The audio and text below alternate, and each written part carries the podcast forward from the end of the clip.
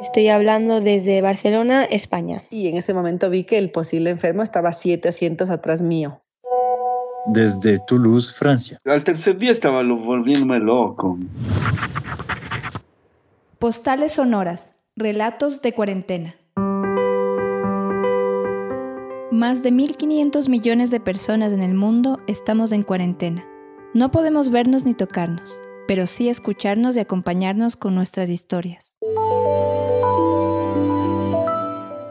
y no alcanzamos a llegar al último vuelo que salió antes de la medida. Todos los otros vuelos que estaban planificados normalmente cancelaron. Ellos son Eliana y Juan Manuel, dos ecuatorianos que se quedaron en México cuando se anunció el cierre de fronteras en el Ecuador.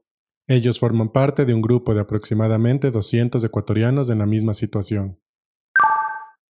Nosotros Vivimos en Galápagos, yo trabajo como profe en una escuela en Galápagos y como parte de mis vacaciones decidí venir a México y vine con Juan Manuel. También tomé vacaciones, yo trabajo en, igual en Galápagos, en la Fundación Charles Darwin, y mm, cogí mis vacaciones para venir acá a México. La idea era venir y dar una vuelta por aquí, conocer una parte de, bueno, Ciudad de México, Oaxaca, Chiapas. Estuvimos en Oaxaca cuando nos cogió las medidas del gobierno del Ecuador, que cerraron todos los aeropuertos. Entonces nos quedamos ahí medio sin saber qué hacer. Lo primero que hicimos es tratar de comunicarnos con Aeroméxico, que fue imposible. Porque eh, intentamos conseguir vuelos para ir desde Oaxaca hacia DF, pero nos topamos con el, el natalicio de Benito Juárez. Entonces toda la gente estaba en feriado básicamente y todo estaba lleno. Y no alcanzamos a llegar al vuelo este de Toluca, que fue el, el último vuelo que salió antes de la medida. Todos los otros vuelos que estaban planificados normalmente cancelaron. Y este vuelo salió por una gestión de la embajada que se comunicó con una compañía que hace charters y, y sacó un vuelo desde Toluca y después otro desde Cancún que lo, publicitaron como vuelos humanitarios, pero eran vuelos que costaban casi 700 dólares persona, además que tenías que pagar en efectivo ese rato, era una, transacción súper extraña, y, lo, estaba promocionando la embajada como un vuelo humanitario. Algunas personas que sí tenían los recursos para poder pagar ese pasaje salieron, el resto ya se quedaron aquí.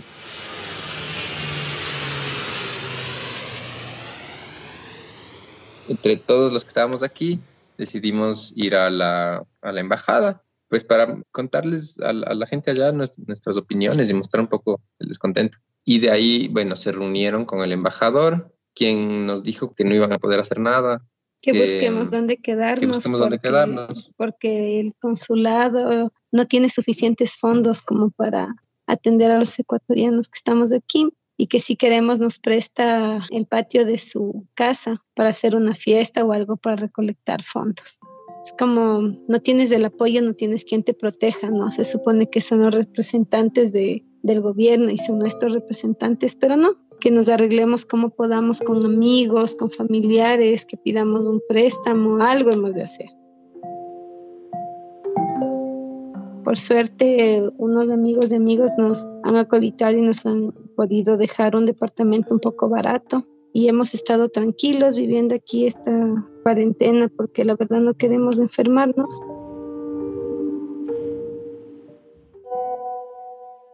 Y para esto ya se han creado algunos otros chats. Entonces tenemos como tres de diversas eh, aerolíneas. Entonces muchos están tratando ahí de comunicar y apoyar como se han podido pero una ayuda como directa del gobierno, no. La mayoría como que se está quedando en casas de conocidos, de amigos y en Airbnb. La verdad alquilamos el departamento esperando que se abran fronteras de cinco, pero si no se llegara a abrir fronteras de cinco, ahí entramos en un problema. Y lo que sí nos supieron decir y fue chévere, nos tocó una persona chévere en el counter, nos dijo no compren ningún boleto que salga en estos días hasta el 5 de abril porque posiblemente se cancelen y eso le pasó a mucha gente. Nosotros lo tenemos un poco más fácil porque teníamos un presupuesto designado para este tiempo. Pero hay gente que vino por tres, cinco días, pues esa gente le está pasando mal y no sabemos en realidad cómo le estén pasando. Por ahí pude conversar con una señora que me decía que son 12 que han venido acá de vacaciones y que ellos no tienen dónde vivir ni dónde comer.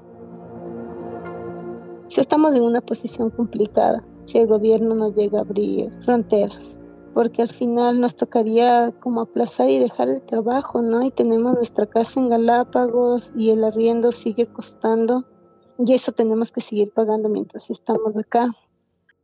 El gobierno, desde todos sus medios, desde las redes sociales, desde las redes de prensa también, está diciendo que están haciendo todo lo posible para traer a los ecuatorianos. Y, no es verdad, eso es, eso es lo terrible, ¿no? como todo está tan incierto en este momento en el mundo, nadie tiene ninguna certeza de nada. Peor vivir esa incertidumbre desde, desde fuera del país, sin saber cuándo puedas volver.